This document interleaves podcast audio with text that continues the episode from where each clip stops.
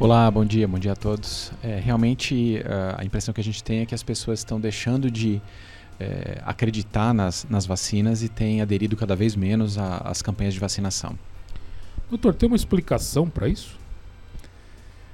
Eu acho que o movimento anti-vacinas no mundo todo aumentou muito, é, acho que principalmente nos Estados Unidos, né? E a gente está importando alguns hábitos de fora, hábitos alguns bons e outros não tão bons, né? É, é, a única é a única medida que eu, que eu considero que, que esteja é, afetando a população.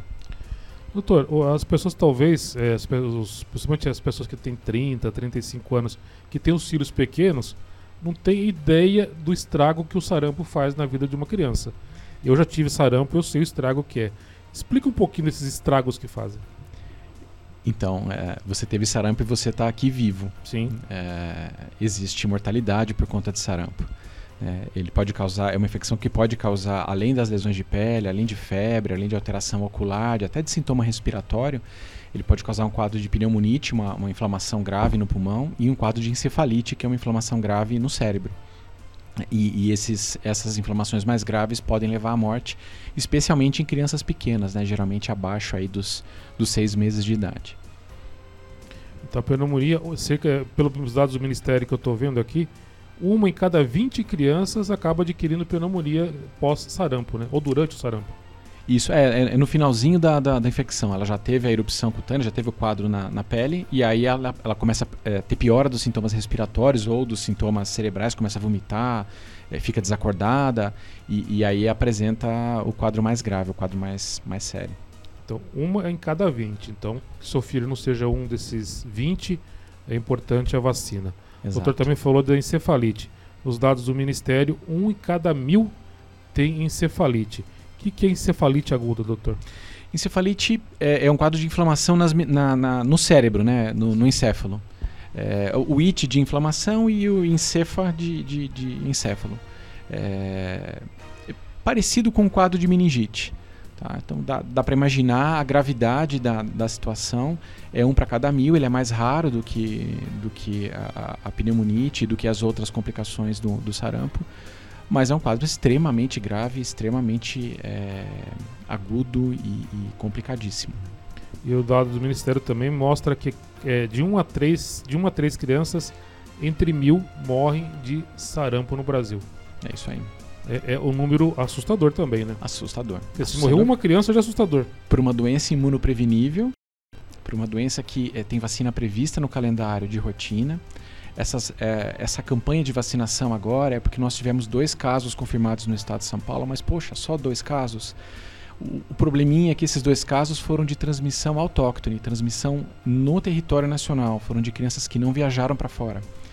É, e a gente só teve a notificação dos dois casos. Então, assim, alguém está transmitindo e alguém está transmitindo provavelmente para uma população que não está é, é, é, vacinada, que não, que não, que não uh, participou das campanhas de prevenção, uma população que está suscetível. Então aí você começa a entrar nessa seara aí dos 1 para 20, 1 para 1000, e o nosso medo é que comece a ter caso mais grave, que comece a ter caso sério e é, que a gente comece a ter mortes por conta de sarampo no país. É, porque a gente não pode deixar isso virar uma estatística é, brasileira, né? Tem que ser como afastar. E estava erradicado, né, do Brasil o sarampo. Estava erradicado no Brasil, é, então. Sarampo, polio, é, é, rubéola, mas se a gente não tomar cuidado, os casos vão começar a bater a nossa porta aqui. E o, a vacina do, contra o sarampo é de é, injeção, né? É injetável, sim, injetável. subcutânea. Uhum. É da paralisia que é, que é da gotinha. polio que é de, de, gotinha. Isso. É a da polio também tem uma vacina injetável, tá? Tem, a, tem injetável e tem a de gotinha, duas vacinas diferentes aí. E então é importante levar o seu, seu filho, sua filha, aconselhe sua filha, sua filha levar seu neto também a tomar a vacina, receber a vacina. Essas é, essas orientações que o doutor está trazendo aqui, esses números graves que a gente, a gente trouxe. É, a pessoa pode pensar, mas uma morte em mil, mas pode ser o seu filho, esse um dos mil, né? E aí vai doer bastante, né, doutor? Com certeza. Aí vai ser difícil é, é, segurar essa onda. Doutor, a, a, transmissão do sarampo é semelhante à transmissão da gripe, é, é, é oral? E da rubéola também, gotícula. É, basicamente gotícula. Pode ter alguma transmissão em superfície, mas é mais difícil. É, é, aquela mesma história do Covid, né? Que você tem que ter o azar de alguém ter passado lá infectado, muito infectante, é, deixar saliva, né, gotícula de saliva numa superfície, você ter o azar de, em, em instantes, ter contato com aquilo e levar a sua mucosa para pegar a doença. Mucosa oral, mucosa, é, mucosa oral, mucosa ocular, é, mucosa nasal. É, é, é, é mais difícil. O mais comum é gotícula mesmo. Uma criança contaminada na escola, o estrago está feito. Sim, e para o sarampo especificamente, existe uma possibilidade de o vírus ficar suspenso no ar durante algum tempo. Então, ambiente que tem pouca ventilação, escola, igreja, é, hospital, né, se, tiver, se não tiver ventilação adequada, você aumenta muito em clínicas, né, é, você aumenta muito o risco de transmissão. Então, uma criança infectada na escola, uh, ou extra, 40 crianças numa sala, essa situação pode Sim. ter uma proporção é, complicada, né, doutor? Exatamente. Doutor, outra doença que a gente tem visto, vai, vai ver agora nesse período do ano, né, agora que começa aí o friozinho, é, são as doenças respiratórias. Aliás, antes da doença respiratória, doutor, sintomas do sarampo. Febre, pode dar um quadro, como se fosse um quadro gripal, com coriza, né? É, um pouco de tosse. Uh, geralmente tem conjuntivite associada.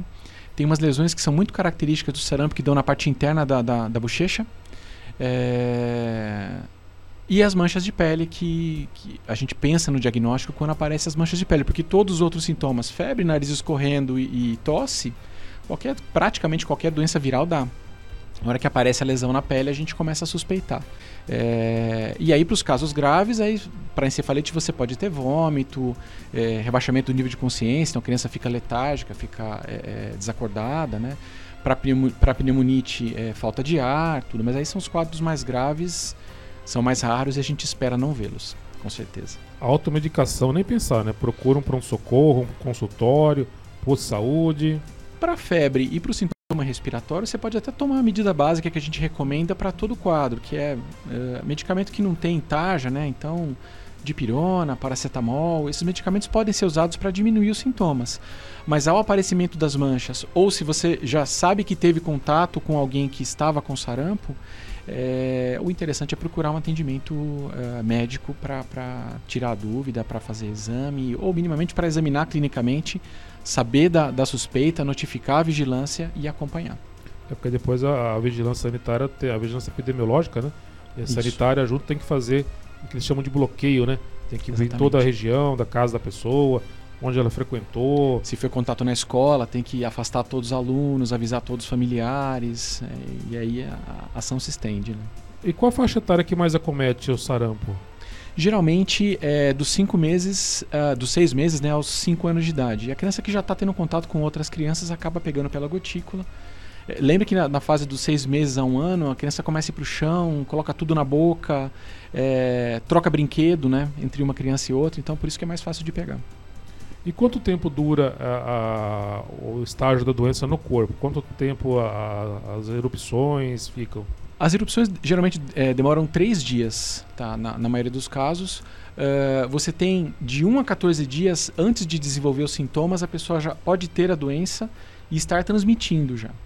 Aí ela começa a apresentar febre, sintomas respiratórios, depois vem a, a erupção, que geralmente começa na cabeça e desce para o corpo, né? Ela é crânio-caudal.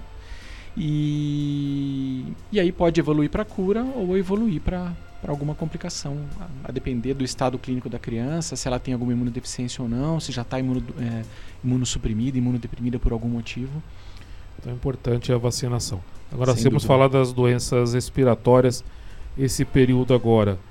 Doutor, tem algum cuidado que o papai e a mamãe pode ter para evitar uma doença respiratória? O que, que pode ser feito para prevenir? É, a gente, nesses últimos dois anos, aí, conversou bastante sobre Covid, né?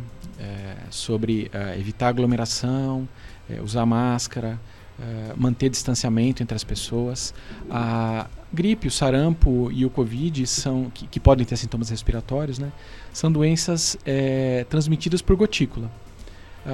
o método de prevenção é o mesmo, é você tentar manter algum isolamento né, dentro do possível, tentar manter distanciamento social, Uh, Algumas famílias ainda estão mandando suas crianças para a escola com máscara, que acaba sendo uma medida é, protetiva. É... Até existem alguns medicamentos que você pode tentar melhorar um pouco a imunidade, tentar prevenir de alguma maneira, mas 100%, 100% mesmo é só vacina. Então, vacine, né? Existe vacina para prevenção de gripe. É, são três ou quatro tipos diferentes de vírus na, na vacina, dependendo de onde você faz. E a única maneira de, de, ter certeza que você não vai ter, pelo menos os vírus mais graves, os vírus que causam infecção mais grave, é tomando a vacina. E, em que momento procurar um atendimento médico num pronto-socorro, ou numa clínica, ou até mesmo no consultório com esses problemas respiratórios? É, as famílias podem procurar, na verdade, a qualquer momento. É, geralmente eles têm dúvida se é Covid, se não é Covid, se é gripe é, e se o quadro ah, pode evoluir para alguma doença mais grave. É, poder evoluir sempre pode. Uma vez que a pessoa já está infectada, ela pode ter uma progressão ruim ou ela pode progredir para a cura. Isso para qualquer doença. É, é obrigatório, é mandatório procurar atendimento médico quando, além de ter o nariz escorrendo, entupido, de estar tossindo, além de ter febre, você tem falta de ar. Então, eu costumo falar nas consultas, é, o que, que é falta de ar? É quando você vê a criança ou o adulto puxando o ar aqui, né, em cima aqui da, da, da região do pescoço, puxando o ar entre as costelas, puxando o ar é, entre a, a, a, divisão né, entre o tórax e o abdômen. É, esses são sinais de insuficiência respiratória. Ou apresentando a mucosa da boca, né, os lábios arroxeados, a ponta dos, dos dedos arroxeada são sinais de que você está precisando de oxigênio. É... E aí coisa mais grave, né? Desmaiou, tá, vomit... tá com muita tosse, vomitando sem parar por conta das crises de tosse. Porque aí você entende que a criança esteja em insuficiência respiratória de moderada a grave ou já necessitando de oxigênio, e aí é obrigatório procurar atendimento em algum local que tenha oxigênio disponível. A doença respiratória também é, preocupa aí nesse período do ano. Durante quantos meses? Esse mais período de frio, né, doutor? O período seco, na verdade, né? Então começa lá para abril, mais ou menos, e vai até agosto, às vezes setembro, às vezes outubro, a depender da, da, de quando começa a estação de chuva. Começa a estação de chuva, geralmente o vírus da gripe dá, uma, dá um tempo. Ainda continua tendo, mas diminui bastante. Aquela toalha no quarto resolve? Resolve ajuda nada. a toalha, a, bacia com água no quarto né, para tentar aumentar a umidade, ajuda a, a, melhorar um pouco a umidade e a deixar a mucosa menos seca. Mas se você tiver contato com, com, com uma pessoa infectada, você corre risco de pegar a infecção da mesma maneira. Uma dúvida, Cris? Não. Tranquilo? É, mais alguma coisa que a gente possa falar a respeito do sarampo ou da doença, das doenças respiratórias? É mais alguma orientação que a gente possa passar, doutor? Eu acho que vale a pena a gente reforçar a questão da vacinação no país. Né? A vacina foi introduzida aqui no Brasil nos anos de 1807, se não me engano, a vacina de varíola. É, a gente começou a ter uh, campanha, com, começou a ter um programa nacional de imunizações na década de 70. Uh, ah, então são, são mais de 40 anos, né, quase 50 anos que você tem um programa nacional de imunizações. O brasileiro sempre aderiu a isso é, de maneira é, robusta e a gente conseguiu erradicar várias das doenças imunopreveníveis né, por conta das campanhas de vacinação. Então, acho que o que tem que ficar é o apelo para que as pessoas é, procurem os postos de saúde. A, a, prefeitura aqui tem feito vacinação até de final de semana em locais de fácil acesso. É, de fácil acesso para quem não tem carro, para quem, quem precisa de ônibus, para quem anda de bicicleta, tem ciclofaixa pela cidade inteira. Então, é, acho que a gente precisa aproveitar, é, é gratuito. Você previne a infecção no seu filho é, e consegue é, prevenir infecção em outras pessoas que são suscetíveis e que não podem tomar vacina, né? As gestantes não podem tomar vacina, os pacientes que estão fazendo quimioterapia não podem tomar vacina, os pacientes que usam algum, algum é, medicamento com, que causa imunossupressão não podem tomar. E a hora que você vacina a população mais suscetível, que transmite mais, você consegue ajudar essas pessoas também. Então você se protege e protege o próximo. Aliás, o doutor falou, falou da varíola. É, para quem procurar saber a história da vacina, vai saber que desde lá do começo já existe preconceito com a vacina, aí quebra o preconceito e volta de novo, aí quebra e vai. Quem procurar estudar a história teve da a vacina. revolta das vacinas, né? 1900 e pouquinho, né? Comecinho Exatamente. Do... A primeira vacina que teve origem lá na vaca, por causa, enfim, tem toda uma história que você pode pesquisar aí. Você vê que desde o começo tem esse preconceito. É quando prova que a vacina funciona, diminui a doença, aí vem algum retardado, vai lá e cria uma, uma fake news ou Exato. fofoca, né?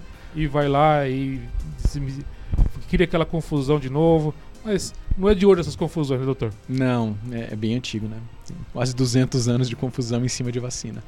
Agradecer a presença do doutor Márcio Guedes. Muito obrigado, doutor, mais uma vez por atender a equipe da Rádio Jornal, a nossa equipe aqui, trazer esclarecimentos para os nossos ouvintes, para os nossos internautas. Muito obrigado, tenha um excelente dia de trabalho. Obrigado, eu que, eu que agradeço o convite, estou sempre à disposição, só chamar, a gente, a gente se acerta.